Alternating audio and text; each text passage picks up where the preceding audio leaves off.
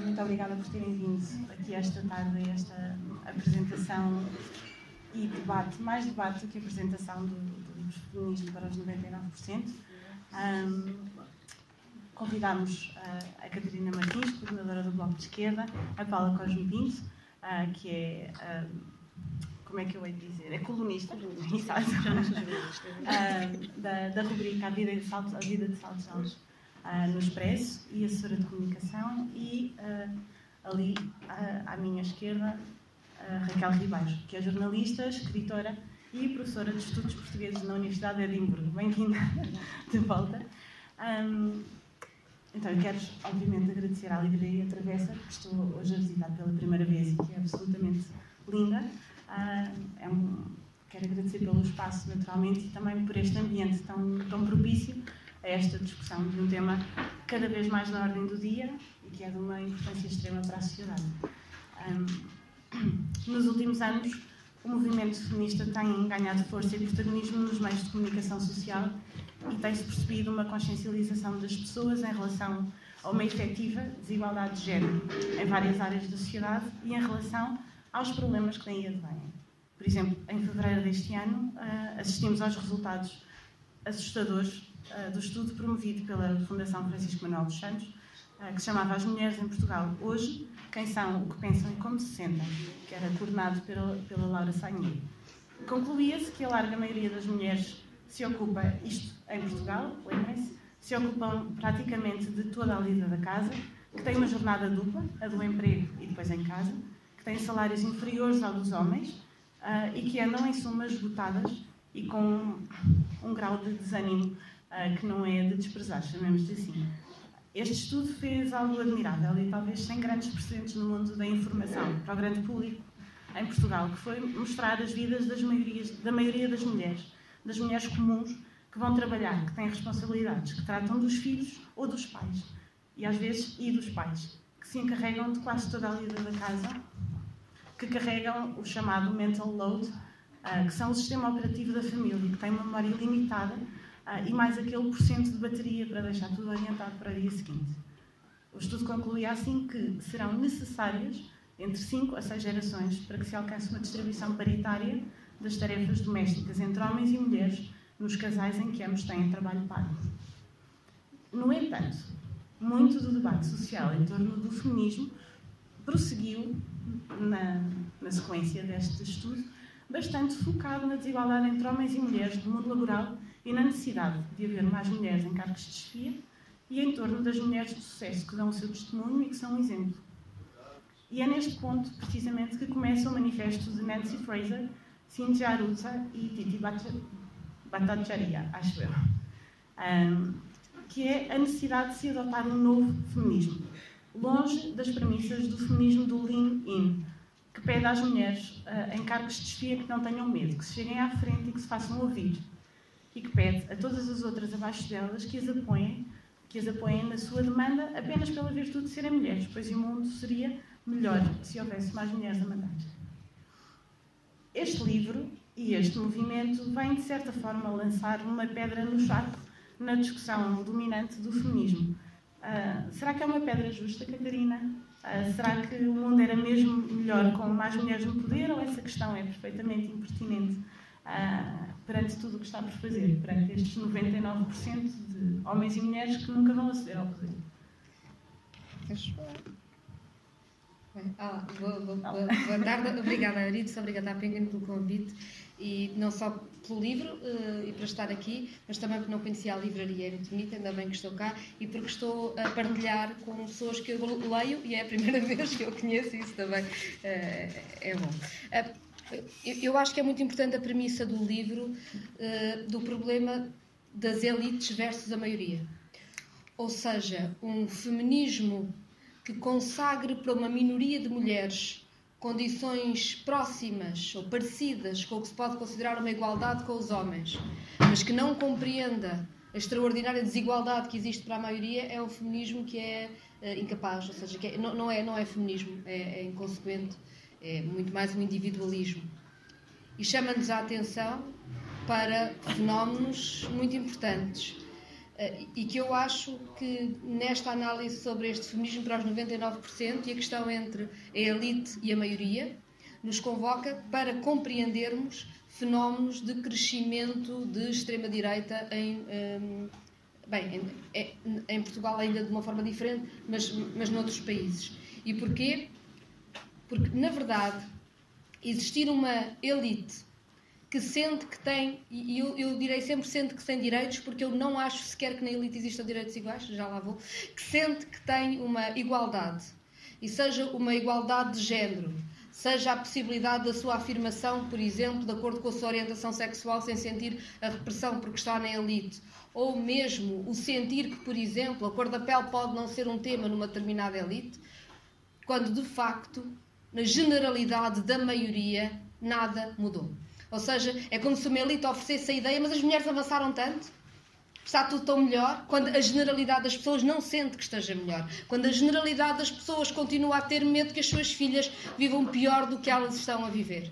Uh, e, e, essa, e é por isso que o livro é importante quando nos chama a atenção para ter cuidado com um feminismo, um chamado feminismo liberal, que é mais individualista do que transformador chama-nos a atenção para isso e chama-nos a atenção para as múltiplas formas da opressão e da violência e por isso a razão porque as lutas se devem cruzar. Dito isto, é importante que mais mulheres tenham poder, como perguntava a Eurídice? É. É porque é importante que os géneros estejam todos representados na forma de decisão. Mas que não haja nenhuma ilusão sobre o que significa ter pessoas do género feminino em cargos de representação de poder ou poder verdadeiramente igual entre homens e mulheres. São coisas absolutamente diferentes. E para não, não estar a perder muito tempo, dizia só o seguinte: por isso é que eu dizia desde o início: as mulheres que sentem que têm igualdade. Não temos. Nunca. Em nenhum momento. Seremos sempre julgadas como nenhum homem é julgado. Na representação do poder político, isso significa normalmente não levar muito a sério o que se diz, achar que algum homem deve ter dito o que se está a dizer, ou deve ter escrito, ou houve alguma influência para uma pessoa ter uma determinada posição, e achar que é possível menorizar as, as posições das mulheres referindo-se a aspectos da sua vida privada ou ao seu aspecto físico, etc., de uma forma como nunca seria utilizada em relação a, a um homem, ou ao seu tom de voz, enfim, uh, conhecem esses estereótipos todos. Uh, em segundo lugar, é interessante verificar que muitas vezes as mulheres que aparentam ter relações mais iguais, porque estão na elite, também, é, como eu digo, digo sempre aparentam, sentem, não é verdade, foram escolhidas por homens. Ultimamente foi notícia em Portugal que há mais mulheres nos conselhos de administração de empresas são herdeiras de homens. E isso é um facto. Ou seja, na verdade, mesmo numa elite em que pode parecer que há alguns espaços para uma maior presença das mulheres, elas, ela acontece se os homens deixarem e porque os homens quiseram. Estamos ainda longe do momento em que acontecerá, porque sim. E, portanto, não só mulheres numa elite não representam igualdade, muito pelo contrário, e se nos enganarmos sobre isso, estamos a aumentar clivagens que são graves, como, na verdade, as mulheres que temos no poder ainda dependem de uma maioria de homens permitir que elas o façam. Obrigada, Catarina.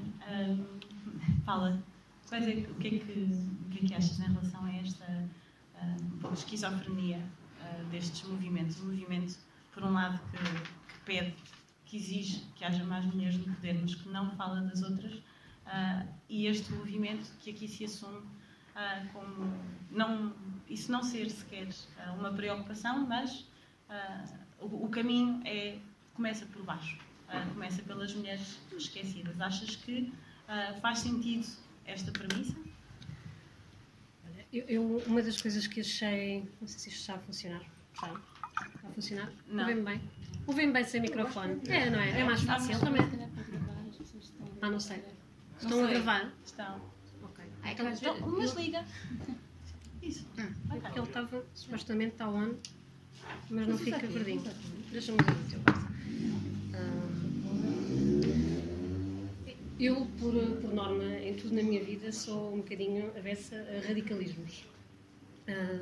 E eu acho que o que este, este, livro também nos pode ajudar a perceber é que cada vez mais nós não podemos falar só de um feminismo, mas de feminismos. Há várias lutas, obviamente, porque nós não somos pessoas iguais, nós não nascemos em contextos iguais, uh, portanto, as nossas realidades, as nossas dimensões de vida não são iguais. Portanto, é normal que aquilo que para mim pode ser uma prioridade na minha luta enquanto mulher, possa não ser a prioridade de, de outra mulher.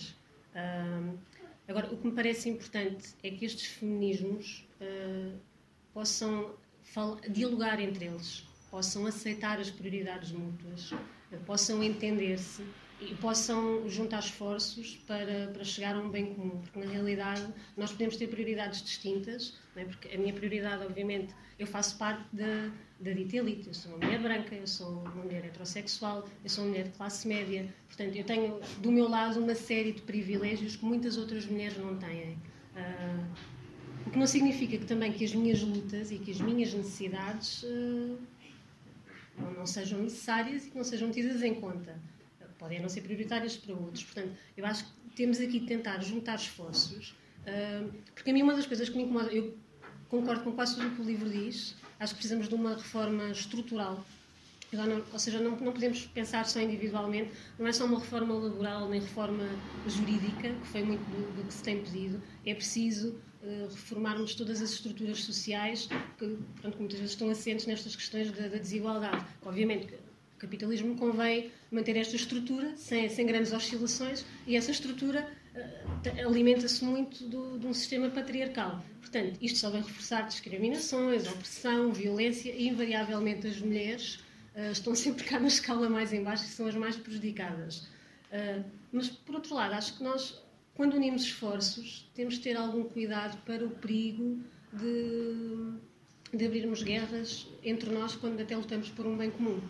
Por exemplo, quando o livro diz uh, é, este feminismo de hoje em dia é, dá mau, é um mau exemplo, dá má fama ao feminismo, eu, tenho, eu acho que é preciso termos cuidado com este tipo de apreciações porque na realidade, se calhar aquilo eh, que se diz que dá mais, má fama também fez parte do caminho.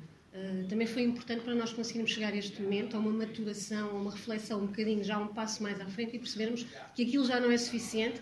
Pode ter sido importantíssimo, até pode ter ajudado muitas mulheres a despertar para, para estas necessidades. Uh, portanto, fez sentido. Não, não, podemos dizer que não fez sentido. Fez sentido. Pode já não ser adequado. Portanto, a mim o que me parece é que se queremos uh, lutar por um bem comum, então vamos unir esforços. Já não são só mulheres, isto, isto, neste movimento, mais do que um movimento feminista que nós temos assistido nos últimos tempos, nos últimos dois anos, são movimentos de mulheres, eu acho isso interessante. Muitas vezes mulheres que nem sequer querem a palavra feminismo associado. Não tem a ver com o movimento ideológico, tem a ver com os seus direitos. Hum, e é um movimento de mulheres que conseguiu abraçar também os homens. E eu acho isso muito importante. Portanto, já não, é um, não são movimentos nacionais, são movimentos internacionais eh, são movimentos de pessoas, acima de tudo, e obviamente quando começamos a falar de pessoas, já não estamos a falar só de direitos de mulheres, estamos também a falar das questões raciais, LGBT, eh, as questões ambientais, tudo isto se cruza. Se pensarmos bem, todos estes temas estão interligados. Uh, isso isso leva-me a uma pergunta que eu tenho, uh, que na verdade é precisamente sobre essas dissensões dentro do feminismo, não é? Este livro assume um um caminho ideológico uh, muito marcado uh, e, e, nós sabemos pela história do movimento uh, até recente que é fácil, tem sido fácil haver dissensões dentro do movimento feminista, dentro daquilo que deve ou não deve ser o feminismo. Neste livro, estas autoras recusam restringir o feminismo a uma luta de género ou a uma luta sexual. Uh, as questões são de trabalho, são ambientais, são raciais, são sociais, são económicas. Uh, e, e, o inimigo é claro, uh, é o neoliberalismo progressista, a xenofobia um, e, no fundo, o sistema capitalista, não é? Portanto, Desculpa, microfone. um, isto é uma luta antissistema que elas propõem aqui. Como, é que, como é que nós podemos, então, unir estes feminismos todos, estes movimentos todos, numa luta antissistema, uh, que, como, é, como é que ela poderá ser feita e, como, e sobretudo, como é que, uh, como a Paula estava a dizer, que é preciso que nos unamos, sim senhores, mas como? Uh, havendo, havendo fissuras ideológicas como esta, não é? Do, como esta que é apresentada aqui. Uh, como, como, é que podemos fazer este caminho de facto todos juntos? Esta pergunta é mais difícil, não faço ideia. Sou eu, sou eu que tenho que responder esta pergunta. Um, não, não tem de ser, não tem de ser. Um, um, como é que. Bom, eu acho que o livro. aliás, é, é a minha crítica positiva, digamos assim, construtiva ao livro, é o facto dele ser um excelente diagnóstico de uma série de, de, de, lutas e de movimentos. Eu acho que não é só um movimento, eu acho que. E, e não queria falar de, do movimento feminista global, acho que é, é, mais do que isso, há coisas pontuais. Eu, eu, o que eu acho que o livro faz muito bem é unir uma série de lutas que são uh, comuns como forma de luta, mas em alguns casos contextuais e específicas de uma série de contextos.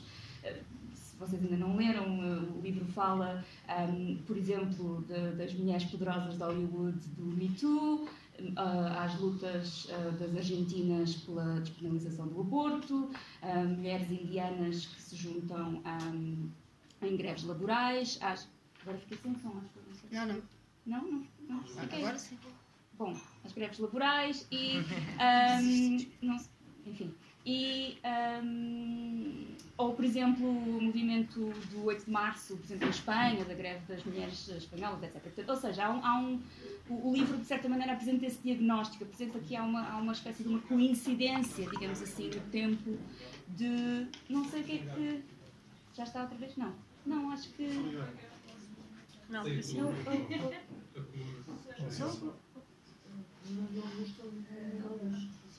nós temos de ouvir-nos bem, acho eu. Acho que a coluna, é, não sei se é uma, um EFI ou uma coisa assim. Não, pois, já percebi.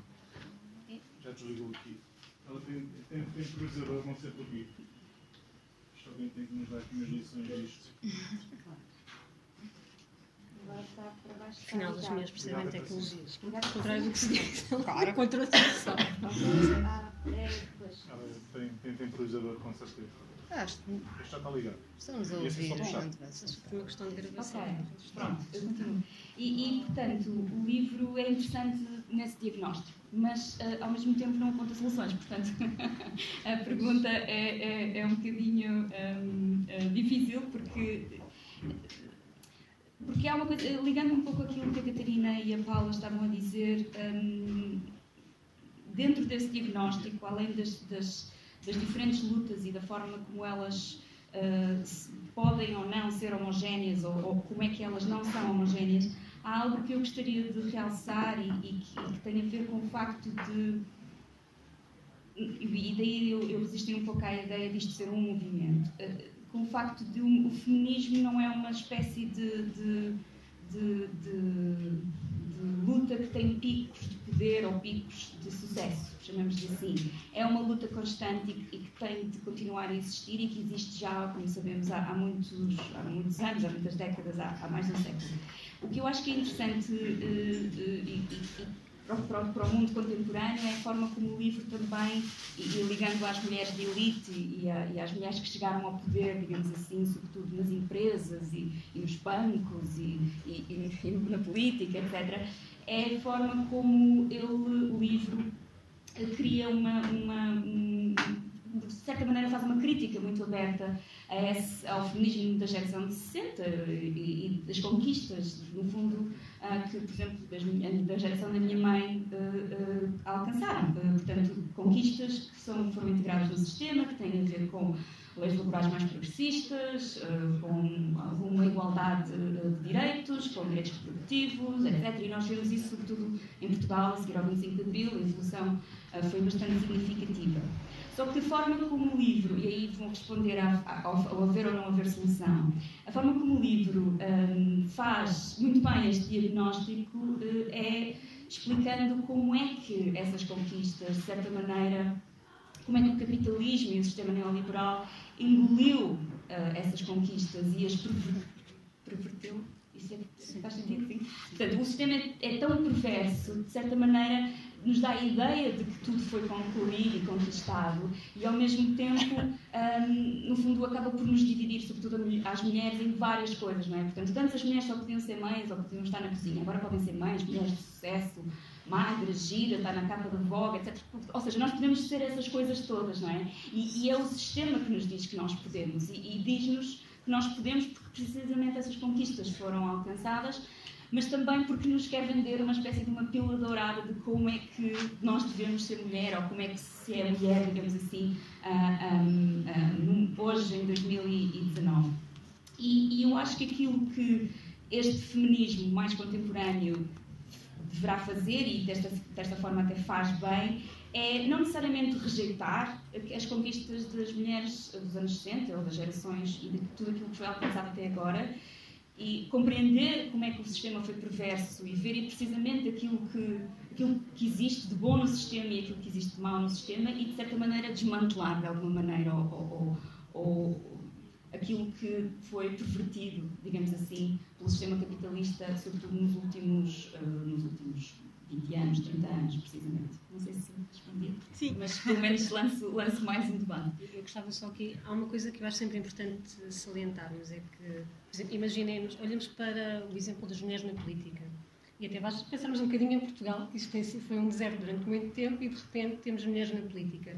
Uh, até que ponto é que a agenda mais ligada aos direitos das mulheres, às necessidades das mulheres, uh, estaria em cima da mesa se não tivermos mulheres neste tipo de cargos?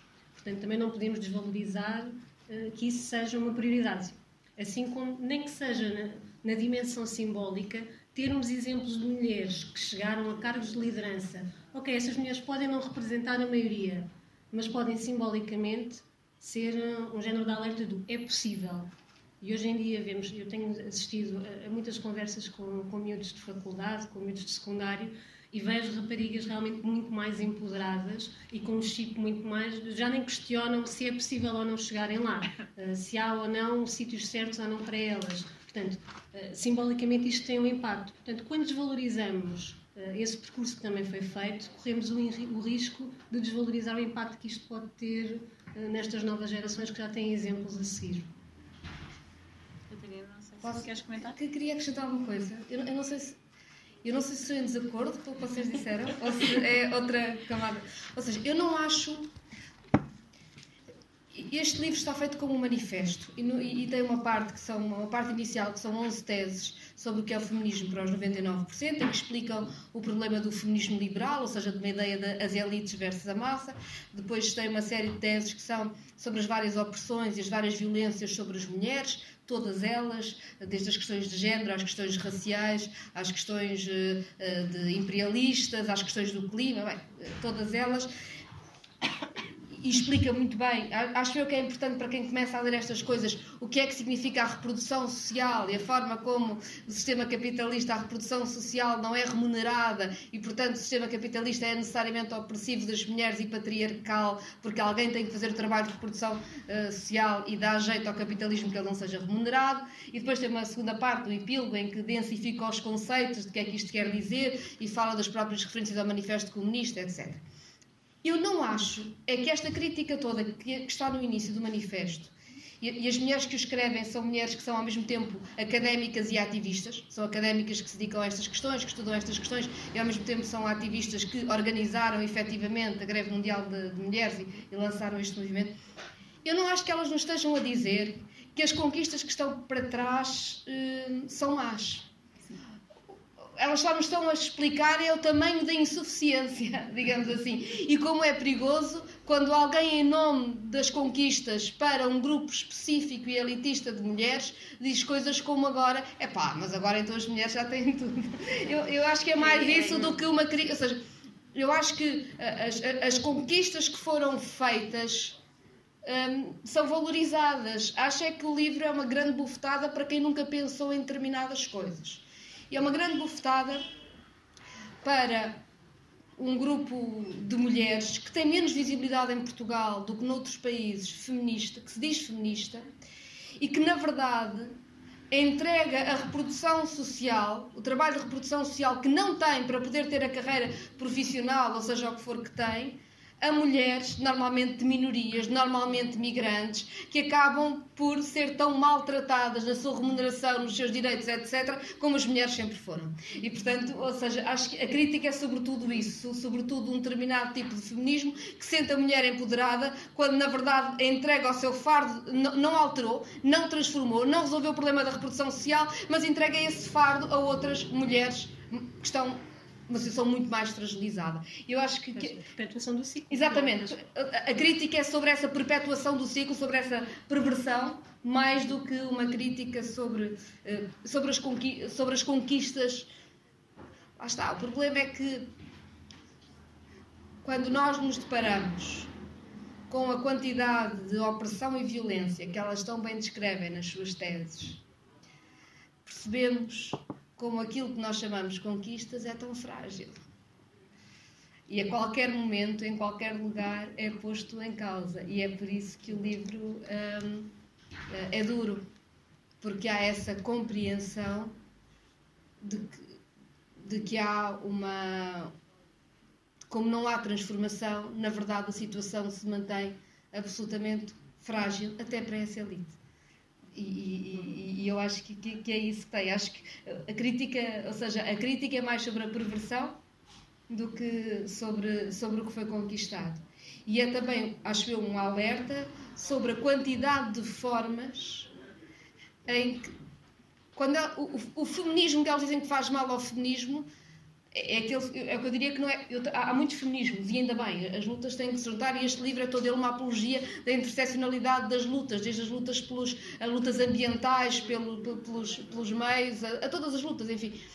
Mas uh, a ideia de como o capitalismo se apropriou de símbolos que poderiam ser feministas para os perverter e oprimir as mulheres. Ou seja, se nós termos direito ao nosso corpo e fazermos dele o que quisermos, podermos mostrá-lo até, é um direito das mulheres se depois uma excessiva objetificação do corpo das mulheres não tem exatamente o efeito contrário, que é prender as mulheres outra vez no seu corpo, dizendo que são muito emancipadas porque podem mostrá-lo desde que cumpram determinados parâmetros que são considerados. Ou o facto de, nas séries e na televisão e tudo, a sexualidade das mulheres é falada de uma forma, forma aberta, seja heterossexual, seja lésbica, etc., desde que o parâmetro agrade a homens heterossexuais. Eh, e, portanto, eu acho que esse feminismo de que o livro fala de perversão é mais isto: é utilizar símbolos que poderiam ser símbolos da emancipação para os voltar contra as mulheres e objetificá-las ou prendê-las naquela ideia de que de uma meritocracia em que as mulheres, se quiserem, conseguem tudo. Têm é de conseguir ser super-mulheres, que não é exigida nenhum homem.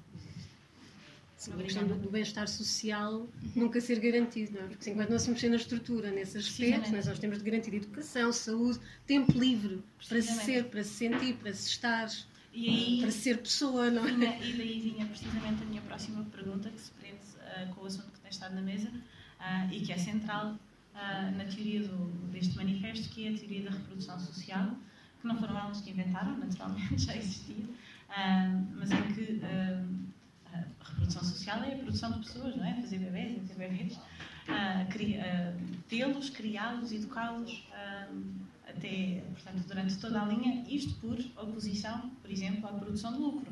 Uh, as duas coisas, quer dizer, fazer as duas coisas é complicado e é precisamente o que as mulheres, a maioria das mulheres, não que não haja homens neste momento a fazê-lo, mas é o que a maioria das mulheres faz, uh, é precisamente a produção de lucro e a produção de pessoas, tudo ao mesmo tempo. Só que uma delas não está adstrita a qualquer, uh, qualquer valor. Não é? Uh, no livro, uh, vou, vou, só citar esta frase porque é bastante ilustrativa. Por um lado, é impossível o sistema funcionar sem esta atividade, que é a reprodução social. Por outro, rejeita os custos que lhe são inerentes e atribui-lhe pouco ou nenhum valor económico. isto é uma realidade em quase todo o mundo. o trabalho de, de cuidador, seja dos filhos, seja dos pais, e esse trabalho recai quase sempre sobre as mulheres. e, lá está, não, não lhe é atribuído qualquer valor. Uh, há um episódio engraçado, relatado no livro, engraçado, salvo seja, uh, que é uh, o caso de Lu, que é uma mulher, julgo que tailandesa, que processou o filho por chegar à velhice, porque ela criou dois filhos, uh, sozinha. Uh, portanto, teve-os, criou-os, pagou-lhes a universidade. também na expectativa, imagino que não só, mas também na expectativa de que, chegada à velhice, houvesse algum tipo de apoio por parte dos filhos. Mas um deles recusa-se. Então ela processou o filho e o tribunal deu-lhe razão e obrigou o filho a uma indenização bastante choruda. A minha pergunta é: é possível atribuir o valor, um valor, a, a, a, criar um filho, portanto, um valor, a um trabalho que, que, a sociedade tem como um trabalho de afeto, um trabalho de amor, um trabalho que não tem valor, no fundo, e como é que o faríamos? Catarina. Essa também é a pergunta. Há, há categorias a que não se atribui valor. Pensemos num, num exemplo como foi posto há, há pouco tempo, que eu acho engraçado. Discutir as questões da reprodução social faz-nos chegar a mundos que nunca tínhamos pensado antes e são interessantes. Por exemplo, quando um pai e mãe se separam, têm uma economia conjunta com a criança, casados, etc., separam-se e um tribunal associa uma pensão de alimentos tendo em conta as despesas de criar uma criança e os rendimentos do casal, uh, tipicamente ao pai, porque tipicamente a mãe fica com a criança, deve-se dizer, isto também é um impedimento para os pais que gostariam de viver a paternidade de outra forma. Por isso é que o feminismo é sobre direitos de homens e de mulheres, de toda a gente. É bom não esquecer. Mas enfim, situação típica, sistema patriarcal, a nossa justiça é tão patriarcal e as nossas, portanto, não, não, não errarei de certeza. Mulher fica com a criança, o pai fica com direitos de visita de 15 em 15 dias, um mês de férias, paga a pensão de alimentos. E, é, calculado quanto é que custa a criança. Mas, por exemplo, o pai pode passar o fim de semana com a criança, ou até uma semana inteira, se tiver direito a isso, etc. E depois a roupa vai toda para lavar para a casa da mãe. E aí já não há um valor. Ou seja, o, o, a função natural da mãe já não é só cuidar, já não é só dar o afeto como faz o pai, é também lavar a roupa suja que vem dos dias que a criança esteve com o pai, porque aí nunca ninguém se lembraria de fazer ao contrário. Isto não tem valor. É isto um tribunal não dá valor, não deveria dar. Não deveria, se as funções, ou seja, se o trabalho doméstico pesa mais sobre uma pessoa do que para outra num cuidado de um dependente, não, não poderia isto ter um valor? Se calhar podia, se calhar não tem um valor porque nunca se pensou. Regra geral, o cuidado não tem valor porque, como é feito pelas mulheres, nunca se pensou.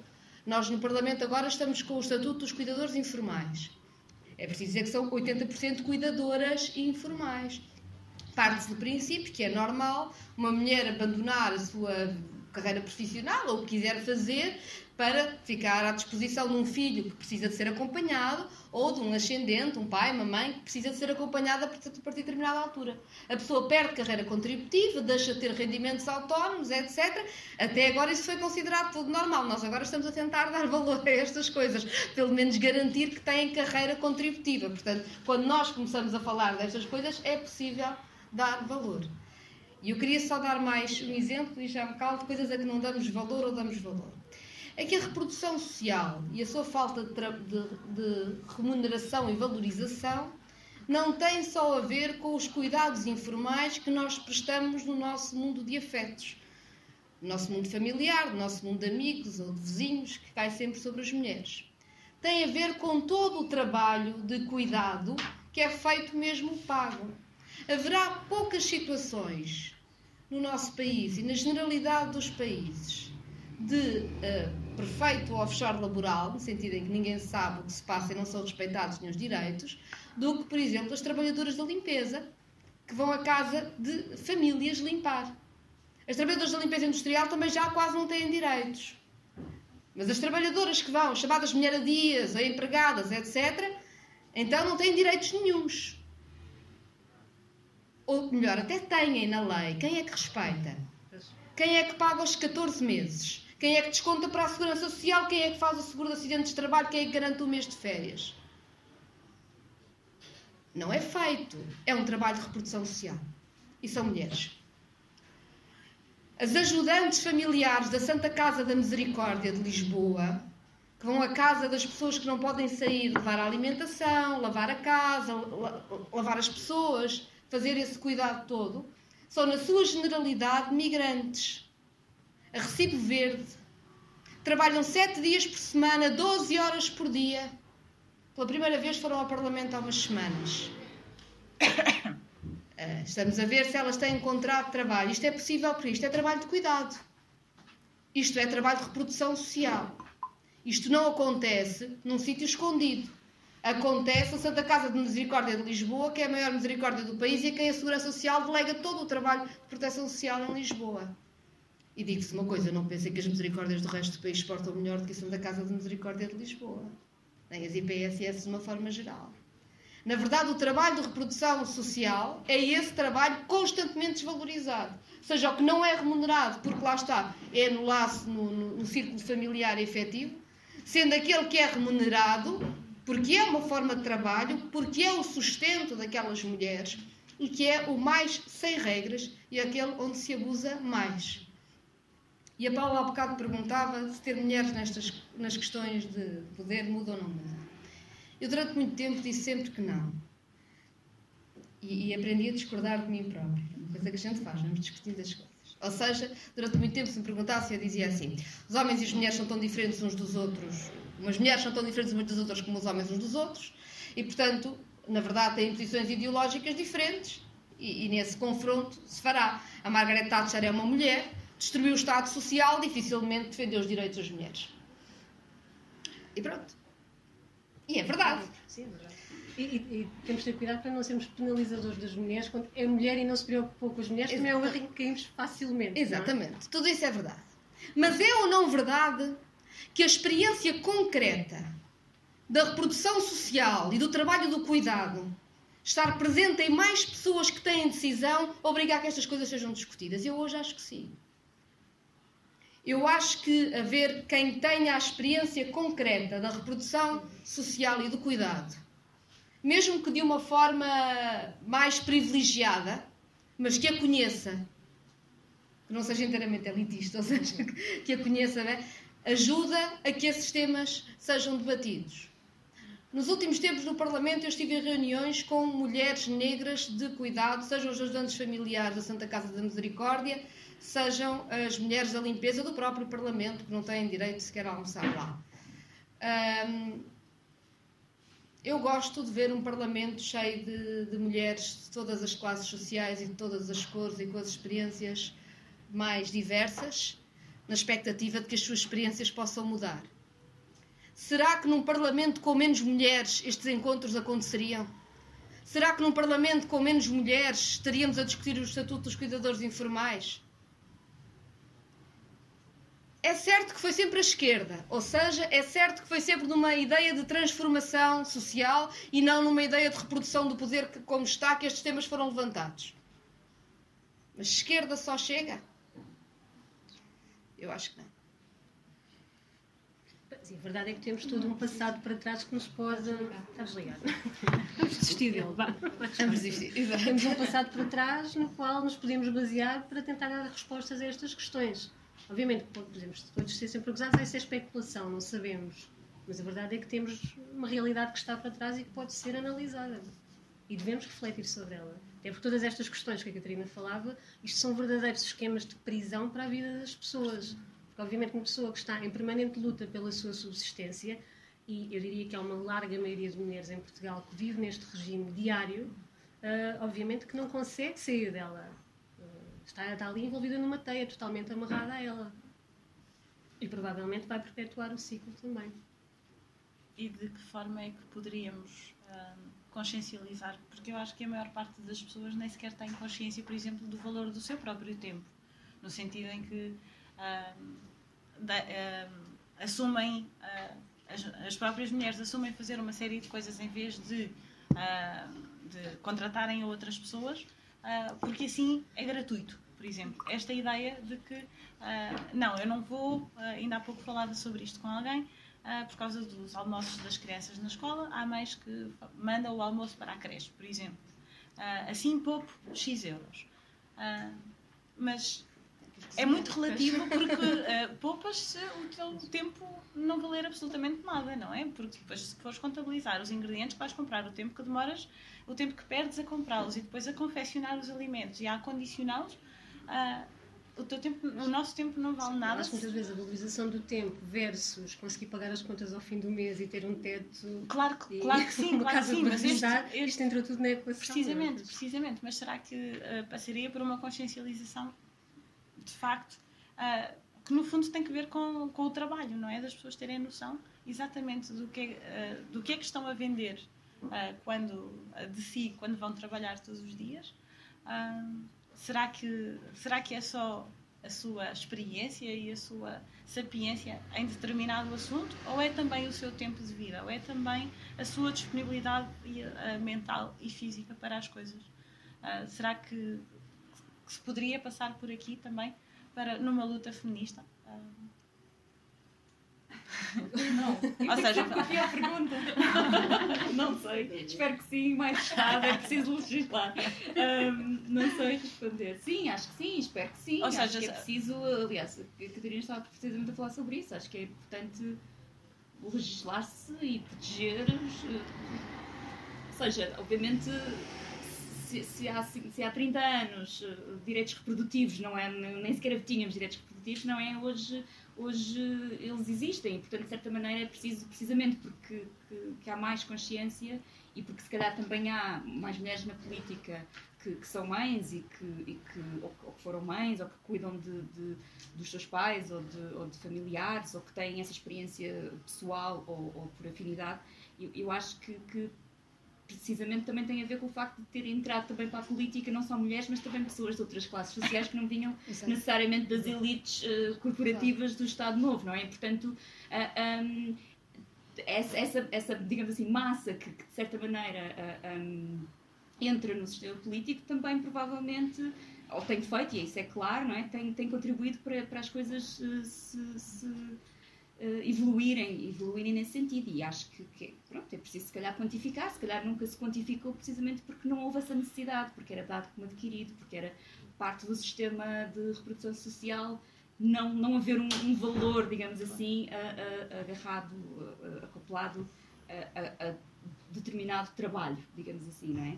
Ahm, mas mas há, há duas coisas aqui que, que são interessantes e que, e que eu acho que, não sei, para fugir um bocado aqui, não sei como responder essa pergunta, e que tem a ver com, ahm, novamente, a questão das elites e, e- que eu acho que tem muito a ver, por isso é que eu acho que o livro também é bastante interessante, precisamente por não só, de certa maneira, nos, nos, nos eh, mostra que outras lutas estão a acontecer em simultâneo com as nossas lutas, digamos assim, e, e, e há uma que eu, que eu acho bastante interessante e que tem a ver com essa ideia das elites. Como é que, por exemplo, uma mulher como a Margaret Thatcher, que apesar de ser mulher, não fez nada pelo direito das mulheres, não é? Eu acho que muitas vezes eh, eh, é muito, é muito comum este tipo de clichê, dizer-se, por exemplo, as mulheres, quando às vezes chegam a posições de poder e são piores do que os homens, até são piores do que os homens, não é? Esse, esse tipo de, de comentário é um comentário absolutamente machista, peço desculpa dizer, é absolutamente machista. E porquê? Porque as mulheres foram educadas no patriarcado, precisamente como os homens. É? Portanto, as mulheres são educadas dentro do mesmo sistema eh, de educação, seja ele a família, seja ah, ah, a escola, etc. E, portanto, elas são educadas para reproduzir o mesmo tipo de poder e para reproduzir o mesmo tipo de estruturas. E é muito difícil desmantelar isso. Às vezes é preciso, se calhar é preciso elas serem piores do que os homens, porque é uma maneira de sobrevivência dentro da própria, vamos supor, numa empresa, não é? E, e- e- este tipo de comentário é um comentário que temos de começar a desconstruir também, que é, bom, não só as mulheres em si têm de começar a pensar que não devem ser piores que os homens, mas também ter noção de que isto é apreendido, isto é apreendido em termos quase de sobrevivência de- das mulheres na sociedade, não é? Nós temos de ser melhores do que os homens, temos de continuar, temos de conseguir ser tudo, ser mãe, eu novamente volto, ser mães, ser mulheres de sucesso, ser... E, historicamente, se vamos para trás, percebemos que as mulheres foram desde sempre incitadas esta picardia, mas entre as outras, por uma questão de subsistência. Exatamente, é questão quem é conseguia o melhor marido. Exato, é quase, é quase darwinista, não é? a sua subsistência. Portanto, isto está ainda muito enraizado. Claro que muito já, já se alterou, mas isto está cá. Nós continuamos a achar que, bom, há, há só três mulheres num cargo de liderança, eu se chego lá vou ter de defender a minha posição o mais possível. Porquê? Porque ainda continuamos a acreditar que isto não é um espaço aberto a todos. Sim. Agora, lá está, é uma desconstrução que vamos ter de fazer aí abaixo do caminho. É lento, não é impossível, mas é um caminho. Não, não vai acontecer assim num clique e de repente todos não, nós mudamos de todo. E acho, que, e acho que passa muito aquilo que há pouco dizias sobre as gerações mais jovens. Eu acho que passa muito, passa muito pela, pela, passa pela escola, passa, pela, passa por uma ideia de que eh, não é, não é questão do mérito, mas é questão de, ok, somos biologicamente diferentes, somos racialmente diferentes, temos diferentes classes, etc, etc. Mas também, ao mesmo tempo, temos, podemos chegar aonde o- todos, todos podemos chegar ao mesmo sítio. Em alguns, em alguns casos é preciso que o Estado também exista para precisamente ajudar alguns que não conseguem chegar tão longe porque não nasceram na família certa ou porque não têm a cor certa, etc, etc. E, portanto, tudo aqui eh, joga... Novamente voltamos àquela ideia do início, não é? Da forma como o, capitalismo divide para reinar, não é? Divide-nos, vira-nos uns contra os outros, vira os homens contra as mulheres, vira os brancos contra os negros, etc. E outra coisa que eu gostava também de trazer para aqui é a questão da luta antirracista, que eu acho muito importante e acho que o livro ah, ahm, foge muito de- de- de- desta ideia do norte global e, e- e- e- entra em questões do sul global que têm muito a ver com. Aliás, quando, quando a Catarina falava desta ideia de, das trabalhadoras ah, ahm, migrantes, algumas delas provavelmente ou ilegais ou não, uh, precárias, que são as nossas mulheres adias ou que são uh, as nossas cuidadoras um, na nossa sociedade, não é? Elas vêm do sul global, não é? Elas vêm de, de- de um lugar de exclusão e de invisibilidade social, um, mas no entanto, uh, quer dizer, são mulheres e, e- e precisamente uh, um, a sua luta, é- aliás, o livro também fala muito disso, não é? A sua luta é, é- é, é essencial e aliás por exemplo nós estamos aqui e somos provavelmente quase todos brancos e, e provavelmente quase todos de classe média. E eu gostava por exemplo de ver aqui mais pessoas mais mulheres negras por exemplo. E acho que que, que é um contributo para a discussão que é uma discussão que eu não posso ter porque eu não estou nesse lugar de fala e, e acho que o livro de certa maneira junta muito bem esse, esse, esse numa dessas teses, é? sobretudo na questão da luta antirracista, de que, que não é possível este, este, este capitalismo selvagem de casino, não é? Se, se não houver voz ou não houver mais vozes eh, a juntar-se às nossas vozes e aos nossos exemplos pessoais, sejam eles cuidar de filhos, cuidar de pais, etc, etc. E com espaço para, para a escolha. Às vezes discordarmos de nós próprios, mas também conseguirmos perceber que construir um diálogo passa por muitas vezes ouvirmos coisas assim, com as quais não concordamos de todo, mas que se calhar depois podemos levar para casa e pensar um bocadinho nelas e, e pensar, olha, se calhar o meu ponto de vista estava totalmente errado. Ah, ou então o meu ponto de vista posso acrescentar isto ao meu ponto de vista e ele vai ficar mais rico. Portanto, quando juntamos movimentos e vários feminismos, eh, temos muito a ganhar quando levamos estas reflexões connosco e conseguimos construir uma coisa maior. As feministas são muito chatas, não é? Eh, e, ou seja, e... Esta ideia do feminismo para os 99%, ou seja, que não é só perceber se há uma cota para lugares de poder de mulheres, que é relevante, eu acho que é relevante, mas tem a ver mesmo com a igualdade, é muito chata porque nunca mais acaba. Mas querem mais, ou seja, tem que haver salário igual para as pessoas têm a mesma função. Pá, já está, em Portugal isso está na lei. O último setor que não tinha isso era a cortiça, que agora até tem uma, uma mulher à frente de uma das maiores empresas. E, e agora, e há uns anos, houve um acordo sindical. Mas depois, na realidade, está bem, mas depois, na realidade, as profissões maioritariamente feminis, eh, femininas, de mão de obra feminina, sem qualificações, são mais mal pagas do que as profissões das mesmas condições. Portanto, vamos lá. E depois ainda vamos falar das questões raciais, e depois ainda vamos falar das questões LGBT, e depois não, não descansamos. E quando achamos que já estão todas as questões, ainda alguém há de fazer uma pergunta do género: mas porquê que eu fico a limpar a casa enquanto tu vais à piscina com o puto para me ajudares lá em casa? Ou seja, o feminismo é muito complicado porque é, é mesmo desmontar tudo. É desmontar tudo, é desmontar o sistema patriarcal, o sistema capitalista, o que quer dizer que nos confronta a nós próprios com os, com os estereótipos que nós E temos. com os privilégios. acho E com os privilégios, com os estereótipos e com os privilégios. E isso faz com que seja fácil, ou seja, isso faz com que a primeira reação para com o feminismo, este feminismo dos 99%, que junta as lutas todas, seja criar também, e eu acho que é, que o livro, ao falar da interseccionalidade das lutas, que é uma expressão que eu detesto, que acho que ninguém percebe, mas é que as lutas todas se juntam, as várias, e eu, se for fazemos todas ou, ou não estamos a fazer nenhuma, mas quando fala disto, combate o, o estereótipo das mulheres não concordarem umas com as outras. Uh, não é verdade.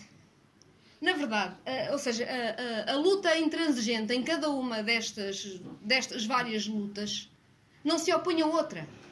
Juntam-se todas.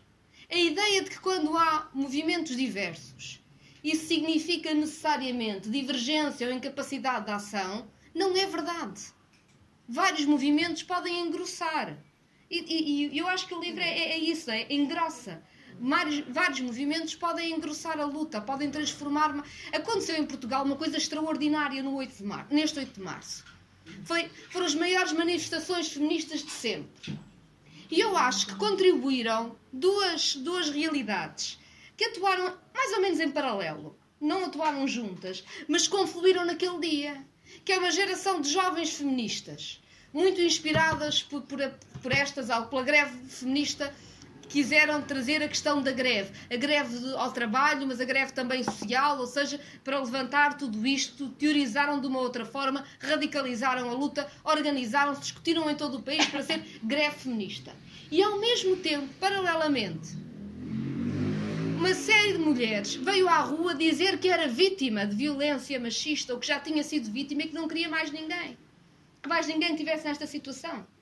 E de repente estes dois movimentos não são os mesmos movimentos. Não estou a dizer que não haja pessoas que não possam partilhar estes dois grupos, mas não é a mesma lógica, não é a mesma dinâmica. Não fizeram nenhuma competição.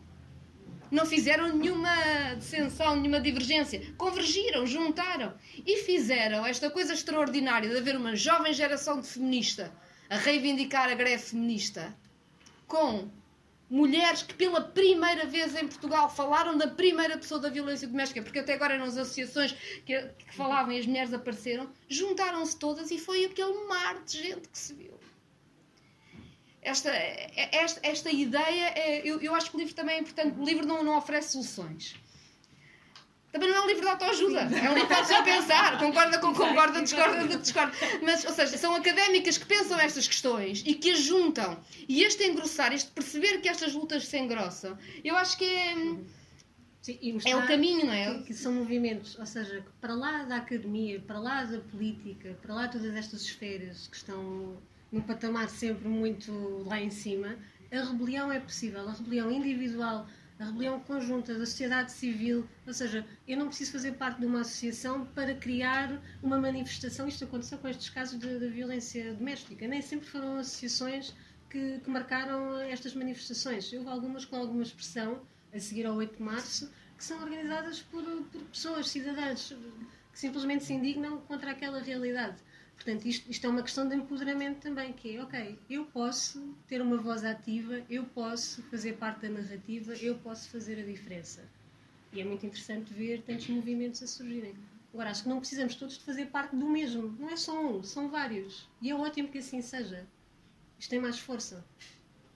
Sobre, sobre a violência doméstica e, uh, e, e, outros direitos das mulheres, tenho uma, talvez, última pergunta, um, que tem que ver com, o caráter de quase guerra civil que a violência doméstica assume em Portugal e também noutros países, uh, mas também com um retrocesso uh, que está a acontecer neste momento em alguns países da América do Sul, nos, alguns estados dos Estados Unidos uh, e que também se começa a falar sobre isso na Europa em relação aos direitos reprodutivos das mulheres, têm restrições cada vez maiores ao acesso ao aborto médico uh, que é um procedimento seguro, o único procedimento seguro neste caso. Uh, e também na Europa ganha terreno o discurso uh, contra a chamada ideologia de género, contra os direitos das mulheres, contra os direitos LGBT, LGBTQI.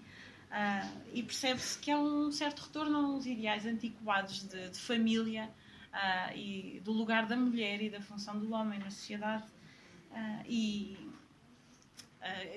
está a assistir-se a tudo isto, acho eu, nas redes sociais e não só. E as autoras põem as mulheres naturalmente na linha da frente, além de tudo isto, na linha da frente de quem sofre, com a gentrificação das cidades, com, com a privatização da saúde, das alterações climáticas, do aumento do horário laboral, do desinvestimento generalizado na educação. Uh, isto são tudo coisas que nós uh, vivemos também em Portugal. Uh, por isso eu pergunto: há alguma espécie de guerra contra as mulheres ou somos só o elo mais fraco e tivemos azar? Eu, eu acho que há. E acho que há porque há precisamente um, um movimento ou uma série de movimentos que têm muito mais força, que têm muito mais voz, que têm muito mais visibilidade. Uh, aliás, quando eu falei com a Andrea do público, nós falamos, eu dei o exemplo da Marielle Franco, eu acho que é um exemplo muito interessante de, de, de lá está, uh, como uma mulher que era uma favelada, negra, lésbica, política, ativista, etc., como a sua morte se torna simbólica e se torna um movimento praticamente quase internacional, obviamente muito mais força no Brasil, mas muito, muito internacional.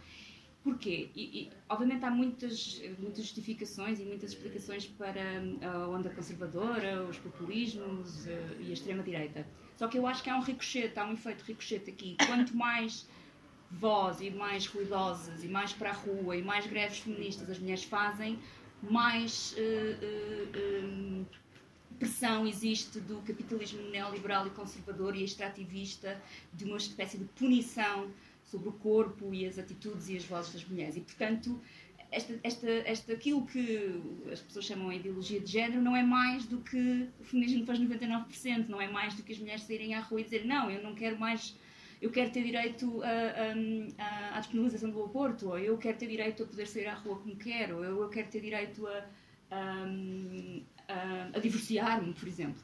E, e, e, portanto, não, não, eu acho que eles vão, vão, vão Portanto, é esse efeito ricochete, eles, eles acontecem em simultâneo. Portanto, essa guerra que está a acontecer neste momento contra as mulheres está a acontecer precisamente porque há muito mais visibilidade e há uma geração muito mais alerta e, e há, e há mulheres que têm, que têm muito mais voz e conseguem ter muito mais voz. E, e por isso, quando eu falei no princípio, sejam as, as atrizes de Hollywood que nós vemos nos filmes e nas séries, não é? Seja o um grupo de mulheres completamente anónimo e invisível uh, no sul global, que não chega às notícias e, e, sobre o qual nada sabemos e provavelmente às vezes nada, não, nada ouviremos, não é? E, e, e eu acho que as, uh, uh, as respostas dos conservadores de, e do populismo, etc., vêm precisamente porque há mais, porque o feminismo é mais mainstream, de certa maneira, ou pelo menos está a chegar a mais lugares. E, isso, e eu acho que isso, por um lado, é ótimo, obviamente o backlash, o ricochete é, é, é, muito, é, é, muito forte e muito poderoso e, e, essa é que é a luta, portanto a luta é, é permanente, não é? Por isso volta outra vez àquela ideia que eu tinha no princípio de, não é? As conquistas são frágeis, não é? E, e, e a luta tem de ser constante e, muito cansativa porque às vezes parece que já atingimos um, um patamar e, é tão fácil de, de, de desmantelar e, sobretudo em, em em sistemas de extrema-direita e populistas e, e, e, conservadores, é assim, não é? é como há bocado a Catarina dizia, as feministas são umas chatas. Eu acho que hoje em dia já não é só serem só umas chatas, mas começam a, a avalar uma estrutura de poder que estava totalmente enraizada. E isto é altamente incómodo, porque obriga-nos a mudar o paradigma sobre o qual vivemos uh, há séculos.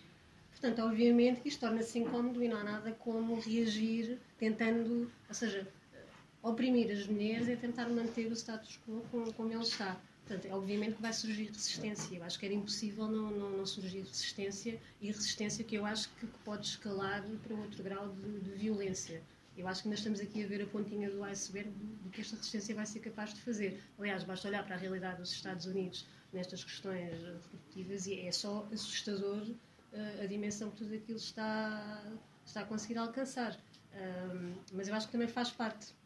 Agora, eu acho que os movimentos feministas não vão parar, ou seja, esta violência como resposta não me parece que seja suficiente para travar. Eu acho que vai até criar um ímpeto vamos lá ainda com mais força, porque, porque, finalmente temos voz ativa, finalmente podemos reivindicar os nossos direitos e podemos lá estar a fazer a tal rebelião. Mas, mas não será fácil. Espera-nos um, um caminho complicado ainda. Eu, eu, concordo em absoluto com isto, mas eu juntava duas coisas que estão a acontecer que eu acho que são importantes perceber. É, é, óbvio que se há mais visibilidade da luta feminista, o ataque é maior. E as mulheres estão. Isso, isso é claro, e com retrocessos claros em várias zonas do globo, incluindo na Europa. Agora, chamava a atenção para duas coisas que, nós, que estão ligadas a isto também. É que tem, tem, tem a ver com a própria fase do sistema capitalista em que nós vivemos e o tempo que se está a esgotar. Ou seja, na verdade, a recomposição, a recomposição de mais-valia capitalista do capitalismo financiarizado em que vivemos, pós-crise uh, do sistema financeiro internacional, está-se a fazer, mas tem um problema que é ou se desmantela o Estado Social Europeu, que é onde está a boa parte da riqueza, ou não tem mais por onde progredir. E, portanto, o ataque é, é brutal neste momento. E é no Estado Social que os direitos os direitos concretos da democracia e, portanto, também os direitos das mulheres se medem. Só estávamos a falar de trabalho do cuidado, imaginem o que é o trabalho do cuidado em sítios onde não haja segurança social pública, onde não haja serviço nacional de saúde, onde não haja escola pública. E, portanto, nós vivemos num momento de enorme ataque capitalista porque é aí que está o dinheiro. Ou seja, tendo estourado tudo, tendo existido todas as outras bolhas, agora onde é que está o dinheiro? O que é que está a ser o ataque? Está a ser esse ao, ao, ao coração do Estado Social Europeu e, portanto, estamos numa fase mais aguda e, portanto, maior ataque por essa via ao mesmo tempo, do ponto de vista climático, nós estamos a chegar ao ponto de não retorno do ponto de vista do aquecimento, em que parece mais claro que as metas vão ter que ser impostas e vão ter que ser uh, vinculativas, e na verdade nunca tivemos tantas emissões como temos hoje. É um bocadinho, vamos tirar a riqueza toda agora quando podemos, portanto, na, e agora já não falo da Europa, falo de todo o mundo, ou seja, uh, o, o extrativismo tem neste momento uma enorme violência que é uma, uma violência também própria deste ciclo capitalista, digamos assim. E aí as mulheres, sendo, muito, sendo na generalidade, quem, porque quem tem, a, quem tem a função da reprodução social tem a função da comunidade. E, portanto, quando o meio ambiente vai ao charco, quando se decide contaminar toda uma comunidade, desburacar, etc., as mulheres são as primeiras vítimas porque elas são quem está a cuidar de quem não foge. Não é?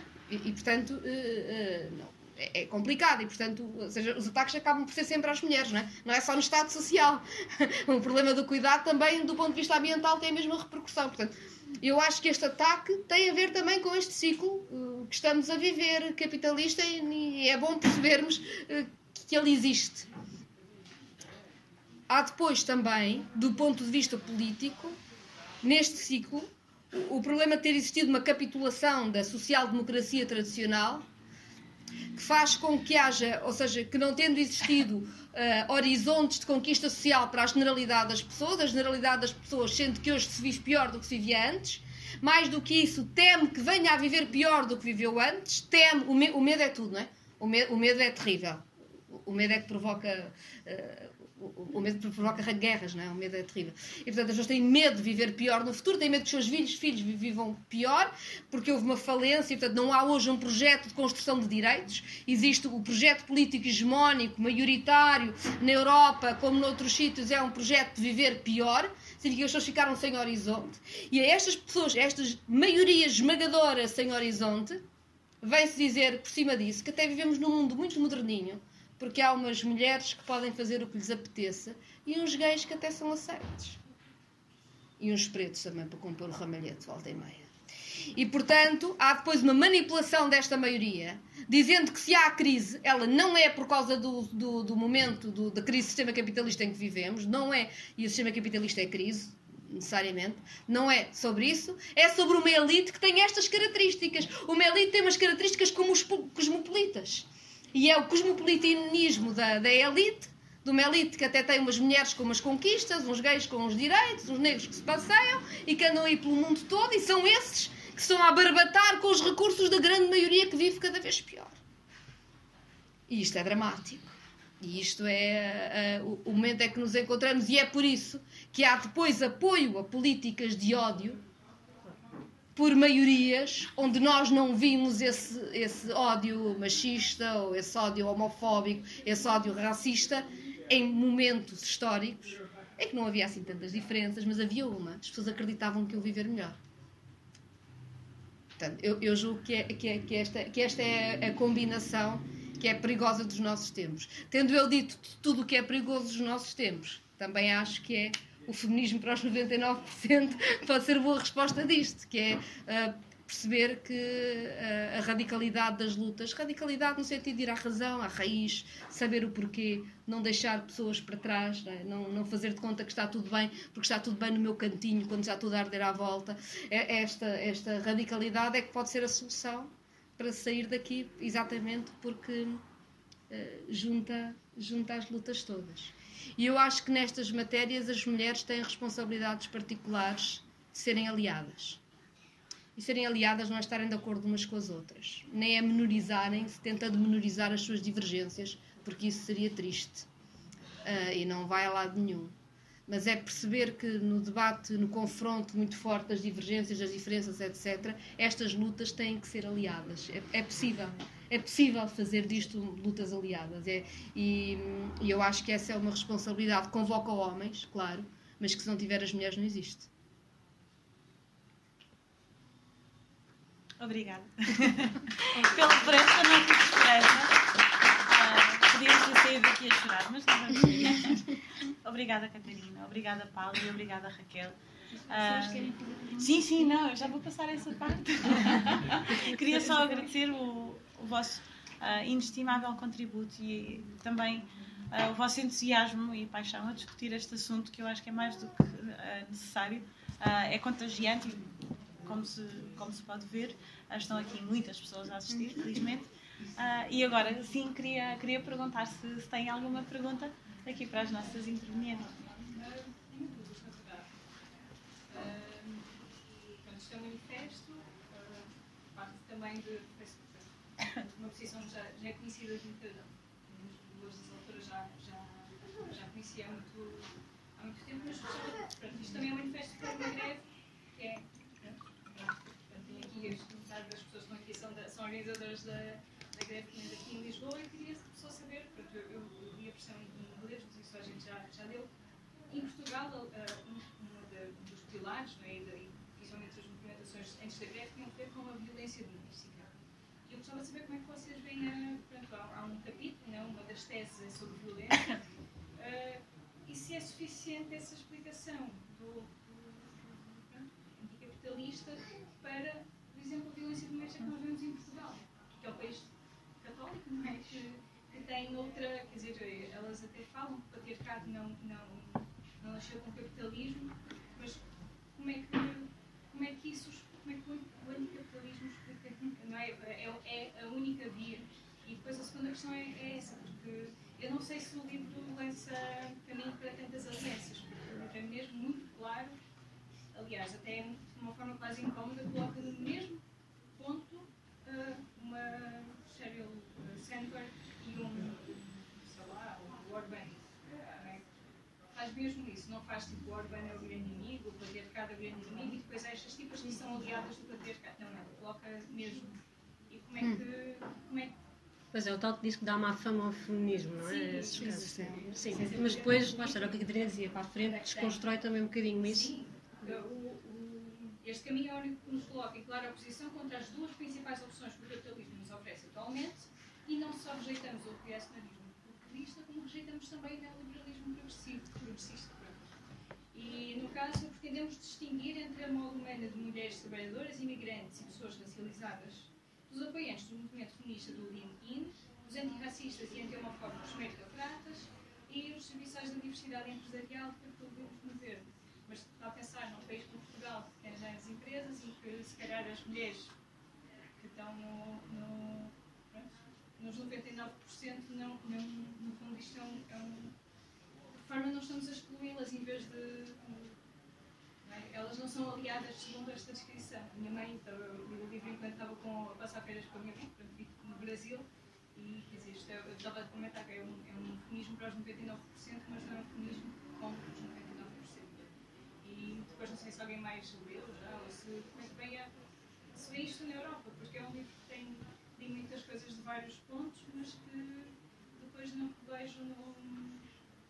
Falta-me alguma, alguma coisa concreta que, que eu disse, portanto, a, a, minha realidade também espelhada tem vários pontos de vista, mas, por exemplo, a violência doméstica, né, é que se fala aqui, faltou-me ler mais. Não sei se sentiram mesmo. Se, vocês sentiram mesmo quando leram a, a, as outras cópias? Sim, eu senti que era muito a realidade dos Estados Unidos, muito vincada uh, e que nem sempre, lá está, representava a minha realidade enquanto Portugal, Europa. Mas acima de tudo, Portugal, que nós temos algumas especificidades na, na nossa matriz uh, sociocultural. E a questão da violência doméstica é uma delas. Uh, a questão da, da, violência sexual. Não falarmos, por exemplo, do impacto que a religião uh, tem em tudo isto e na forma profundamente machista, quando nós olhamos para estes temas, a mim parece-me um erro, independentemente de sermos ou não sermos católicos. Acho que podemos ter essa visão crítica e perceber a influência. Um, mas, mas, não sei, eu acho que isto pode ser um bom ponto de partida para uma reflexão para a nossa realidade. E se calhar para questionarmos coisas que para já podem não nos fazer sentido para a realidade portuguesa, mas que se começarmos lá estar, o que a Catarina dizia, quanto mais começamos a escavar, vamos percebendo que dá para ir mais longe e mais longe e questionar ainda mais. Então acho que isso pode ser uma grande ajuda. Eu posso só fazer uma, uma pergunta antes de vocês continuarem Sim. a responder, se calhar. Na verdade, um, esse parágrafo do livro, eu, eu li o livro em inglês, parabéns pela iniciativa de ter em português, eu ia encomendado do Brasil, assim escuso de fazer.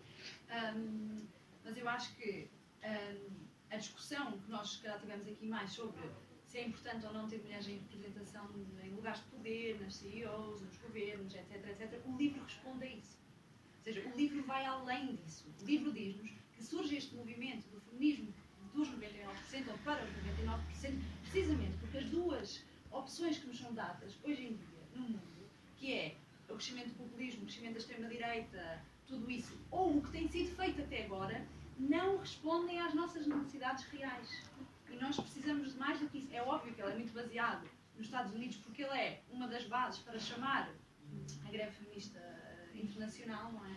Então ela, pronto, fala muito dos Estados Unidos, fala muito da América Latina, uh, e acho que também é um, não é um livro de autoajuda, como a Catarina estava a dizer, é um manifesto sobre o qual nós temos que aproveitar o que é útil e bom para a nossa realidade e também adequá-lo ou adequar o movimento aqui, se falar mais das questões da violência, mais do, dos setores de, tra de, trabalhadores que existem em Portugal, tudo isso, um, eu acho que ele é muito útil no sentido em que ele explica que o que está a ser feito hoje em dia não chega. Porque senão nós não tínhamos milhares e milhares e milhares de mulheres e homens nas ruas a fazer grandes mobilizações, a fazer greve efetiva ao trabalho, porque estaria tudo mais ou menos bem. E isso leva-me à minha pergunta é? sobre a solução. O livro não aponta solução, mas dá algumas pistas. Não é? Porque o que, o que está a ser feito hoje em dia não é suficiente. O que nos é vendido hoje em dia é que, reforma a reforma, nós eventualmente iremos chegar a um lugar de igualdade em que estamos todos mais ou menos no mesmo patamar. Não é verdade. Não é verdade. As crises cíclicas do capitalismo mostram-nos que isso não é possível, porque os direitos são frágeis, as conquistas são-nos retiradas, como o direito ao aborto, como todas as outras. Então, a minha pergunta é: será que dá, dentro do capitalismo, para solucionar estes problemas? É que as conquistas que nós alcançamos podem nos ser retiradas, não é? Especialmente quando há crises, quando cresce a extrema-direita, quando, em vez de se uh, investir no Serviço Nacional de Saúde, na educação pública e tudo mais, escolhe-se investir na banca privada, nas PPPs, etc., como é o caso em Portugal, não é? Um, eu não acho que seja possível uma forma. Eu gostava de saber a vossa opinião. Acham que uh, que se sim é possível reformar e fazer as coisas dentro do capitalismo, como? Porque é isso que as mulheres estão a perguntar. É como é que nós vamos continuar a sobreviver no mundo em que nós estamos a viver? Não dá. E é por isso que eu acho que é preciso ser radical. Radical mesmo. É isso que as mulheres portuguesas mostraram, as mulheres no Estado espanhol, as mulheres na Argentina, as mulheres em todo lado. Que é, nós estamos fartas de ser assassinadas, de ter menos uh, direitos, de sermos assediadas, tudo isso. Nós precisamos de mais. E vocês não nos estão a dar essa resposta. Por isso, não, nós, ah, nós vocês, no sentido de. Não, que assim. Exato, nós não temos. Não, vocês, os governos, as ah, instituições, os partidos tradicionais, a extrema-direita, tudo isso não dá resposta para estas mulheres. É possível, dentro do capitalismo, termos igualdade, sim ou não? E se sim. Terina, acho que a pergunta é para ti. Para mim é um bocadinho batata, não é? Eu sou anticapitalista, acho que não. para mim é batata. Ou seja, não, eu, eu não creio que seja, que seja possível eh, resolver o, o problema da, da, contradição e da exploração no sistema capitalista. Acho e, e, não acredito sequer que o sistema capitalista seja o fim da história. Não acho é que nós eh, fiquemos em casa durante o sistema capitalista a ver se passa, porque não acredito em amanhãs que cantam, acredito em amanhãs que se constroem. E, portanto, acredito que é possível fazer alianças para transformar uh, agora e que elas têm de ser feitas agora. Uh, e, e, que vamos inventar o caminho juntas, juntos, tendo essa transformação. Não, não, não, eu não tenho uma visão determinista da história e não tenho a ideia de que já se foi feito o que precisa de ser feito. Acho que nunca foi feito. Mas acho que nós estamos sempre a criar a nossa história e acho que depende, acho que a luta feminista é uma luta, uh, é, é, é uma luta extraordinária de transformação porque põe em causa todas as contradições. Põe em causa o problema da contradição de classe e põe em causa o sistema patriarcal. E, tem, e, e as duas têm de ser feitas. A ideia das luta, da, da luta em, eh, eh, em fila de espera, não é? Agora vamos resolver o problema da contradição de classe e dos meios de produção, depois vamos resolver o problema da, da, da, da reprodução social e, e, da desigualdade de género, pois isso é que não dá. Isso, isso, aliás, já ficou historicamente provado que é mentira. Portanto, temos que ir lá com tudo. e, portanto, para mim, a luta feminista é uma luta anticapitalista. Não, não, não vejo que seja, que seja de, de outra forma. Eu acho que o livro fala de alianças. Eu também não acho que haja nenhuma aliança com o neoliberalismo contra a extrema-direita. Eu acho que o neoliberalismo permitiu o crescimento da extrema-direita. Por isso é que eu dizia que havia um problema político no atual estádio em que as coisas são. Estão a pensar que vão viver cada vez pior e há uns tipos que nos oferecem uma solução fácil face aos outros que nunca ofereceram nenhuma solução uh, coletiva, nenhum projeto coletivo. Mas alia, porque ali há a luta contra a violência cotidiana, há a luta ambiental, há a luta laboral, há a luta antirracista. Isso é ter lutas aliadas. Porque, na verdade, nós não podemos pedir. Ou seja, eu acho que é importante que cada uma de nós faça um esforço, um esforço honesto, concreto, e quando eu digo, ou seja, não. Uh, real, de ter as lutas todas. Mas alguém acredita que eu, mulher branca, vou ser a protagonista da luta antirracista? Eu vou ser aliada com todas as minhas forças dessa luta. Mas vamos ser aliados. A luta ambiental é uma luta que há de ter protagonistas que estão mais empenhados nessa luta porque está destruído o sítio onde eles habitam agora do que estão empenhados noutra. E são lutas aliadas. É disso que eu falava, das lutas aliadas deste livro porque hum, as lutas não são exercícios de reflexão sobre a complexidade do mundo. É preciso mesmo juntar pessoas para fazer coisas concretas, para ir para a rua, para fazer um bloqueio, para parar aquilo, para destruir aquela máquina. e, isso, é, é, isso é que é luta. Ou seja, é importante a reflexão, é importante a politização, é importante perceber a complexidade. Mas quando estamos a falar de ser aliados de luta, estamos a falar de mundos muito concretos, em que as pessoas se juntam muito concretamente por causas determinadas, que são aliadas. E, essas, e eu acho que essas lutas e essas mulheres devem ser aliadas. Eu não estou a fazer a luta na Quinta da Laje e na Amadora contra a demolição. A Andreia, que é uma mulher que vive lá, está a fazer essa luta. Eu sou aliada dessa luta. E acho que a Andreia é aliada da luta das, das, das, cuidadoras informais, ou é aliada das mulheres da limpeza, é, é, aliada da Isabel, que é, que é da Comissão de Trabalhadores das, da, da Limpeza da Assembleia da República, daquelas mulheres que ganham 210 euros por mês a limpar o Parlamento. Essas mulheres são aliadas, mas estão a fazer lutas concretas. A Isabel está a lutar pelo subsídio de almoço. E a Andreia está a lutar para a casa dela não ir abaixo. E são lutas aliadas, porque a luta é uma coisa concreta. A luta, ou seja, o manifesto é um instrumento para nós pensarmos como é que fazemos as lutas, mas não é a luta em si. E, e, e as lutas são mesmo concretas e, e saem de... Ai, no pelo. e essas lutas é que eu acho que são, que são as lutas aliadas. E eu, eu teria cuidado eu, eu não subscrevo tudo o que li no livro e acho que é normal, acho, acho, acho difícil qualquer pessoa ler o livro, as suas várias teses e todos nós nos revermos em todas. Não. Revejo-me no, no, livro como um todo, acho que, acho, seja, e percebo a ideia de que é muito sobre a realidade dos Estados Unidos. Mas será que é porque nós, aqui neste grupo, quando estamos a ler, na verdade não há realidades em Portugal que estão invisíveis demais? Há assim tanta diferença entre a violência e as lutas que são descritas para a América, com as lutas das mulheres dos cacilheiros, que acordam às quatro da manhã para apanhar o barco e virem limpar Lisboa. É assim tão diferente algumas das da lutas que aqui são descritas. É assim tão diferente das mulheres do Alentejo, que vivem ao pé das monoculturas intensivas do olival e do amendoal e que estão a lutar para que as suas crianças não estejam com escolas onde são pulverizadas com os pesticidas das oliveiras quando estão no recreio. Será que não há lutas demais que são invisíveis no nosso país? Será que elas, só falarem do seu sítio, não estão a dar visibilidade a tantas coisas? E nós aqui, quando lemos o livro, achamos que é lá distante, e se calhar se olhássemos com um bocadinho mais de atenção para o sítio onde estamos, víamos que está a acontecer aqui. As lutas de saúde das mulheres são muito, muito invisíveis. Em Portugal há um estudo de há uns anos da ERC, da Entidade para reguladora para a comunicação social, que dizia que as, que as mulheres eram invisíveis e que as lutas laborais eram invisíveis na comunicação social.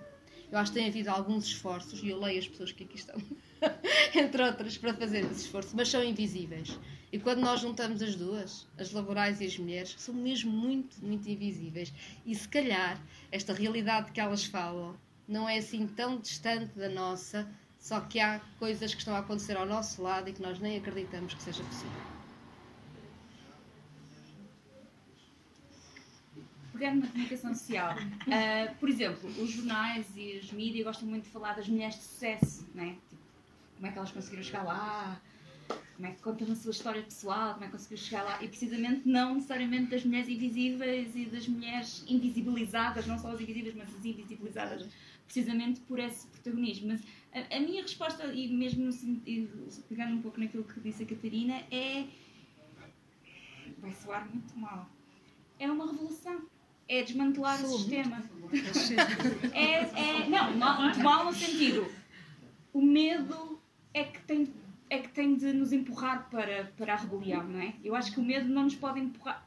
É, é possível que os nossos filhos e os, as gerações futuras, ou até mesmo nós mais velhos, vamos viver pior do que os nossos pais, ou pior do que nós vivemos há 20 anos, ou pior do que vivemos hoje? É. Aliás, sabemos. É. E, e uma Catarina explicava, não é? Quer dizer, estamos a, estamos a, não temos muito mais tempo, não é? Não temos muito mais tempo. A, a, a destruição é, é, total e nós vemos isso todos os dias, não é? E portanto a única maneira é ou nós sobrevivemos indo para a frente e, e, e pegando em armas, digamos assim, ou um, o status quo vai continuar, precisamente porque, como tu dizias, como dizias não é? Tipo, o livro um, explica muito bem, não é? Já, já todos estes, todos estes compromissos, todas estas negociações todos estes, dá cá um bocadinho, tiro daqui, ponho aqui, etc. Todo este tipo de equilíbrio que nós tentamos todos os dias, de certa maneira, uh, atingir, seja nas nossas vidas privadas, seja nas nossas vidas um, uh, eh, profissionais, seja nas nossas famílias, seja a nível nacional, o país versus a Europa, a Europa versus os Estados Unidos, todos estes compromissos, todas estas negociações estamos a ver que, de certa maneira, podem, uh, novamente, garantir algumas conquistas, mas é isso, o capitalismo dá com uma mão e tira com a outra, não é? E eu acho que a única maneira é desmantelar o sistema, e, e desmantelar o sistema significa mais Estado, significa um Estado mais forte, significa o Estado proteger as pessoas, todas as pessoas, independentemente de, de, de onde elas vêm e, e da sua cor, da sua classe, não é? E perceber que, que, que não, quer dizer, que esta deriva de capitalismo de casino não, não não vai fazer nada por nós. Vai-nos criar essa ilusão de que todos temos um telefone ou que todos estamos aqui no centro de Lisboa, numa livraria bonita, a conversar sobre um, coisas que estão lá longe, coisas que acontecem às mulheres no terceiro mundo. E não, isso provavelmente há pessoas invisíveis aqui que nós não conseguimos ver e que, e que, e que mantêm este sistema, não é? E que muitas delas são mulheres e provavelmente uh, têm salários horríveis ou, ou, ou, nem sequer são reconhecidas, nem sequer são cidadãs, é? nem sequer são cidadãs. E, portanto, eu acho que essa é a solução, é desmantelar. Eu, eu queria só tentar esclarecer aqui a questão do radicalismo. Quando eu digo que sou avessa a, a conceitos radicais, eu digo no sentido de sou avessa ao radicalismo que exclui, àquele que não é abrangente, que não é inclusivo, que não está disposto a ouvir e que muitas vezes até desvaloriza as lutas dos demais. Ah, porque, obviamente, há vários feminismos e eu não posso, de repente, imagina, eu sei que eu não sou a protagonista uh, do movimento feminismo negro, mas eu posso ser aliada E eu posso ser excluída desse movimento se acharem que a minha presença não faz ali sentido porque eu sou branca. E é nesse sentido que eu acho que há, há vários movimentos feministas que às vezes pecam e, e, que fazem esta exclusão e acham o meu movimento é mais importante que o teu, tu não és aqui bem-vinda, quando se nós formos aliados uns dos outros, não retirando protagonismo aos diferentes movimentos, temos todos muito mais a ganhar com, com o caminho que podemos construir em conjunto. É mais nesse sentido. Bom, acho que. Ah, não. Olá, Joana.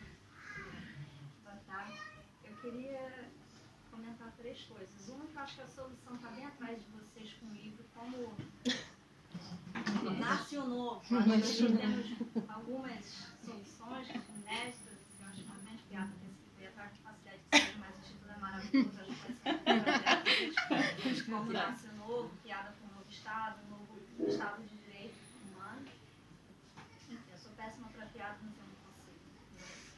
curiosa, que é, quando vocês falam que é impossível a luta feminista não ser anticapitalista, concordo, tem que destruir o capitalismo, concordo, e, e desmantelar, concordo, uma sugestão para a gente fazer isso por dentro e de dentro. Pode, mas como é que a gente faz isso de dentro se o sistema está contra nós? Eu acho que a gente já está vivendo isso na, na visão da própria quarta onda feminista que a gente é, de utilizar os próprios mecanismos desde cerceamento e de controle né, social, de, de poderes e etc. E a gente se articula através desse, desses mesmos mecanismos, como por exemplo na rede. Né? Ah, posso dar exemplos, obviamente, sou brasileira, já, quem conhece já percebeu pela minha voz, assim, o movimento de mulheres contra Bolsonaro surgiu com uma iniciativa de lançar um ato na Ceilândia, no Rio de Janeiro, teve uma adesão gigantesca do norte ao sul e aquilo não ficou só numa sugestão de uma manifestação. Aquilo ali virou um movimento muito, muito grande em prol da democracia e sempre puxado pelas mulheres. Então, a gente tem vários exemplos disso e eu acho que Portugal pode estar é, usando de dentro, estando de dentro, e a gente como mulheres brancas, brancas privilegiadas, classe média, intelectuais, etc., como seja mapeado aqui, vamos, que isso é um mapeamento mais genérico, a gente poder estar nesses lugares abrindo espaços e dando visibilidade para as mulheres que são invisibilizadas propositalmente pelo sistema anticapitalista. Eu acho que a gente tá, tem uma ferramenta muito forte ao nosso favor se a gente puder usá-la e não deixar ela atropelar a gente. E só mais um ponto de reflexão, quando você coloca é, dos movimentos radicais que são excludentes, eu acho que tem um limite entre o respeito do espaço de representatividade e discussão, que a gente não pode impor.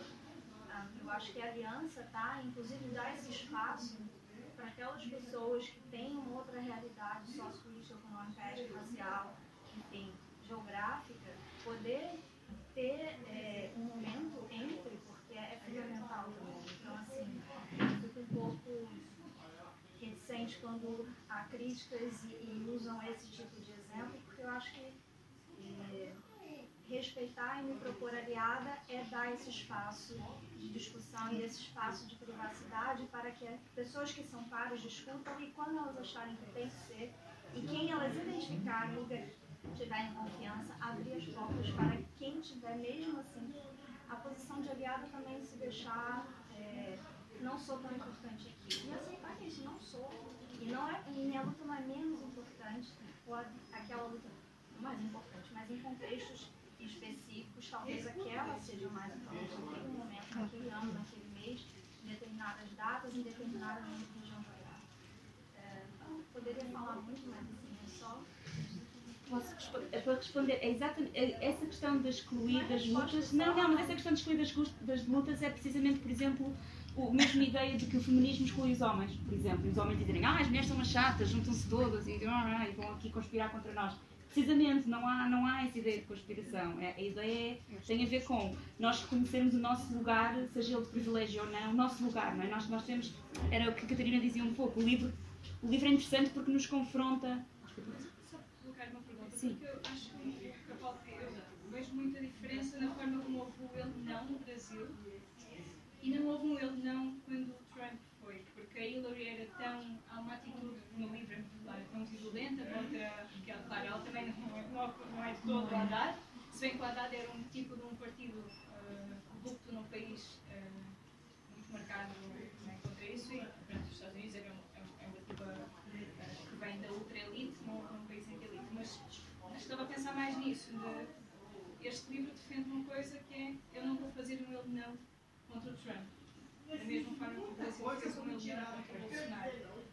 Portanto, acho que também essa questão das alianças também tem a ver com isso. Mas houve a greve das mulheres logo a seguir, ou não a greve, a marcha, uma a marcha logo a seguir. Sim, mas quer dizer. A campanha eleitoral foi politizada por mulheres, nem todas estavam com, com a Hillary Clinton, havia o Bernie Sanders e outros candidatos. Mulheres tiveram um, um, grande papel na campanha, não acompanharam eles. Quer dizer, as mulheres que se organizaram nesse sentido, outros também. Não podiam Sim, não podiam, mas sim, mas já está, mas não podiam Mas isso também não impediu daquele. Que eu fosse eleito, exato. Fosse eleito. Sim, era mais ou menos essa a união, por exemplo, que no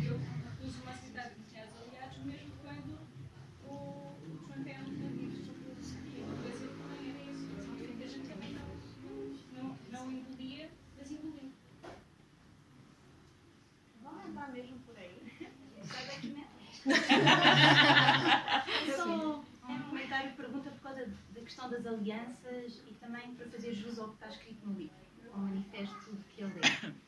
Uh, e ao seu propósito e até se quiserem ao seu título. Um, sendo que é isso, é um manifesto, não é uma cartilha. Uh, se o fosse, eu acharia que seria uma contradição, não seria então um texto feminista e muito menos vindo das pessoas que, que o escrevem, que não, não é a primeira vez que escrevem, estão incluídas numa linha de pensamento feminista, materialista, portanto elas dizem ao que é que vem e se não está expresso já o disseram antes e portanto não, não escondem uh, as linhas com, com as quais uh, vão pensando o mundo e, pensando, e por isso também pensando tal como ele é hoje ou tal como pode ser. E, e a questão da, das alianças está aqui um pouco, às vezes, não sei, entre as várias palavras, um pouco equivocada, porque um, o feminismo para os 99% implica uma polaridade que não é a, a, do pensando uma comunidade nacional e pensando o todo e quem são os 99% e, e, o que é que sobra. Esses 99% para 1% tem que ver, é uma expressão que veio até dos movimentos depois das primaveras globais e tivemos as acampadas e movimento Wall Street. Uh, nós aqui também fizemos uma manifestação, lembro de um 15 de outubro uh, histórico, saímos à rua também pelos 99%. Isso implica uma tomada de posição sobre como a riqueza é produzida, reproduzida e distribuída no mundo. E, portanto, é verdade que tem uma marca de classe e, portanto, posição sobre o sistema económico muito forte. Mas porque uh, elas são feministas, marxistas, críticas e muito atentas ao que se está a passar e muito comprometidas com, com essa pluralidade das lutas, a questão da interseccionalidade é colocada não só como um postulado teórico ou mera desejo de solidariedade, mas porque, analisando concretamente o sistema económico ou o sistema produtivo, uh, o sistema produtivo está lá também, ele também gera desigualdades e, portanto, as várias opressões ou as várias determinações sociais, sejam a raça, o género, as diferentes identidades, o que for, elas estão lá e servem o mesmo mecanismo de opressão, tem estas nuances todas, mas que depois, bom, se conjuga na extração, mais-valia, o que foi dito aqui. E eu acho que é, é, é a virtude deste livro, ou se quiser, é colocar o feminismo no terreno litigioso da política, porque a política é, por natureza, esse terreno de, de conflito e de litígio, não no sentido de guerra e de, de, de confronto, digamos, uh, sem sentido, mas de escolha, de posição sobre o mundo e sobre a comunidade onde vivemos. E por isso essa aliança que se quer, uh, que elas propõem, pensando que o, o sistema, tal com as suas uh, nuances, é complexo e não pode ser, e portanto os problemas que gera não podem ser resolvidos de modo fragmentado e por isso não basta, resolver, não basta ter salários iguais se depois a disparidade salarial uh, reflete uma, uma, diferente relação de, de, de género ou de, de, outras desigualdades, ou não esquecer a pobreza, ou isso tudo, enfim, para não, para não me alongar.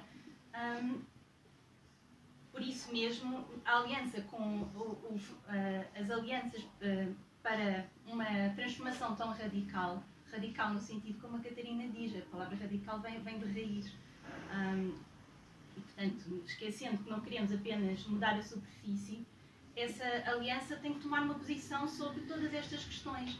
E talvez podemos dizer que é um manifesto demasiado exigente. Implica excluir algumas pessoas ou algumas posições, digamos, não pessoas, implica excluir visões do mundo. Uh, e, portanto, não há aqui um apelo à unidade ou, digamos, até o, que é o, o, discurso do universalismo dos direitos humanos, que todos unimos. Não, porque até mesmo para fazer, uh, uh, concretizar direitos humanos, são precisas escolhas políticas concretas. E, portanto, para, para, para, para terminar, em forma de pergunta, eu acho que as alianças que aqui se, se, se, se procuram não são, para já, hipócritas, não são baseadas num ideal que há de vir um, e são colocadas nesse terreno, do, vou repetir terreno litigioso da política e, portanto, uh, exige coerência e uma tomada de posição mais, mais abrangente sobre, sobre todas a, as questões. E por isso mesmo, o sujeito político feminista que emerge deste manifesto não são apenas as mulheres, porque as mulheres, eh, porque também dizem, essa, as mulheres não se unem, é o que vocês disseram, não é? Se estivessem todas unidas conseguiam muito mais, sim, mas nós não pensamos todas da mesma maneira diferente, aliás, pensamos de modo singular, portanto a diferença é irradicável das nossas vidas, ainda bem, quando, for, eh, quando não for assim já seremos robôs e não seres singulares, irrepetíveis, únicas como, como somos. E, e portanto, o sujeito político que, que surge como proposta deste manifesto é interseccional, portanto, tem todas essas cores, todas essas matizes sociais que implicam experiências de opressão dif diferentes e é um sujeito político também que quebra essa ideia de que basta ser mulher para ser feminista ou para pensar de uma certa maneira e, portanto, devemos pensar as alianças entre nós para lá da identidade. Digo eu, digam-me o que acham vocês. Só para uma coisa pouco mais.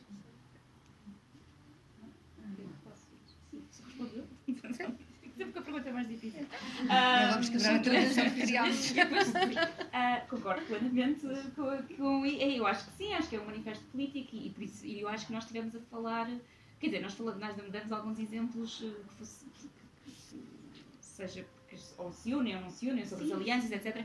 Mas eu acho que as alianças não, não são políticas, ou seja, eh, são decisões políticas e, e, e precisamente eu acho que o sujeito que emerge daqui é um sujeito político e, e e, e, essa escolha que tem de ser feita, e por isso há pouco falava dessa ideia do desmantelamento e de revolução, exclui uh, precisamente estes, há muitas negociações que já foram feitas e muitos, e muitos compromissos que já foram feitos uh, no passado, precisamente porque, porque, porque um, já percebemos que muitas delas não, não dão resposta, ou, ou pelo menos dão uma resposta que é que é irrisória ou é incompleta ou que não, que não nos satisfaz. Um, agora, essa ideia da, da, aliança, eu acho que, que há aqui. Eu, quando vejo a interseccionalidade da luta, não o vejo necessariamente como uma aliança, vejo como ela se cruza quase Portanto, é mesmo uma interseção, não é? E, e, essa interseção não significa que vamos para, para sítios diferentes, digamos assim, é que partimos todos de pontos diferentes, não é? Eu, eu parto do meu, do meu lugar de fala, digamos assim, e todos partimos do nosso, das nossas singularidades, sejam elas de género, de cor ou humanas.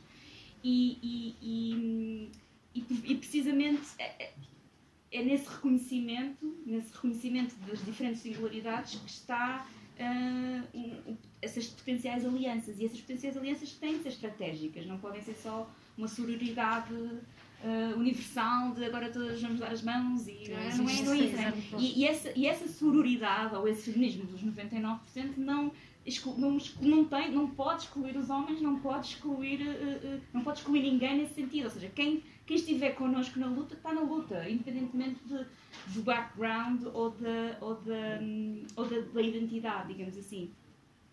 Há é, que, há é que assumir que a luta é, é, é política, é, é, é, extremamente económica em, em, em, em, quase todos, em quase todas as, as, suas decisões, tem a ver com a economia, tem a ver com, com decisões uh, sociais, políticas, económicas, etc., e que afetam a nossa vida e os nossos afetos e as nossas ligações, uh, uh, porque de certa maneira no fundo, tudo, tudo é valor, não é? Tudo é capital, tudo pode ser um, transformado em valor. E eu acho que, de certa maneira, o que o capitalismo fez e tem feito, fez sempre até agora, é, é, é, é transformar em valor, mas ao mesmo tempo tirar-lhe o valor ou retirar o valor que.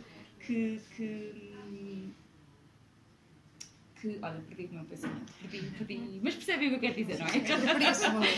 uh, exatamente, e portanto é tal a ideia dessa perversidade que estávamos a falar no princípio, não é? Uh, mas sim, portanto eu concordo plenamente com, com, com isso e, e, e acho que, que, não tem necessariamente a ver com a ideia de identitária, mas tem a ver com de que maneira isto são, portanto, são pequenas, pequenas explosões, não é uma explosão grande. Pode haver uma explosão grande, mas as pequenas explosões existem em momentos concretos, em contextos diferentes, em contextos diversos.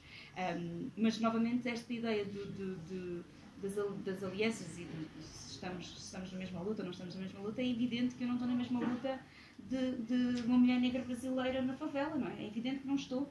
Isso não quer dizer que a luta dela não seja uma luta que eu apoio incondicionalmente. Eu acho que é a ideia do incondicional aqui que, que, que, é, que é importante e, e, precisamente que a luta dela, uh, uh, tal como a luta de, de, a nossa, por exemplo, uh, vá, atinja, digamos assim, um ponto de, de, de, questionamento e até desmantelamento do, do, sistema que estamos a viver. Não sei se respondi à Perdi-me aqui, tipo, espero que me deixem ainda gravar. Também, muitas vezes estive ao lado de feministas liberais, sobretudo, pensar o que foi o referendo do aborto e essa luta enorme, essa grande vitória que nos orgulhamos, é um momento de alianças só quer dizer que são outras alianças. Claro, é, não, é, não necessariamente uma aliança. Não, e, e, quando, e quando fala da questão política, e são estratégicas, ou seja, é preciso uma estratégia, não é propriamente. Sentido, sim, sim. E não é, uma assim é exatamente, é uma questão de estratégia. Não, não, não, todo, todo, todo. Nada disso. É, é, isso que eu queria dizer com a estratégia, ou seja, é, há, há, um, há algo concreto a atingir e esse algo concreto significa às vezes negociação, às vezes compromisso, mas também significa que, que há decisões muito concretas que têm de ser tomadas e, e, essas decisões têm de. Pronto, e algumas delas são radicais, digamos assim, porque senão não, não, não chegamos a lado nenhum, não é? Senão continuamos. Uh, pronto, enfim, continuamos aqui a começar no debate. Desculpa. Eu acho que se calhar vamos encerrar as hostilidades com este com este apelo uh, à revolução. Não sei se eu fui mais do que eu, mas eu acho que foi mais ou menos Obrigada, muito obrigada. E agora, uh, o livro está disponível para comprar ali uh, no balcão.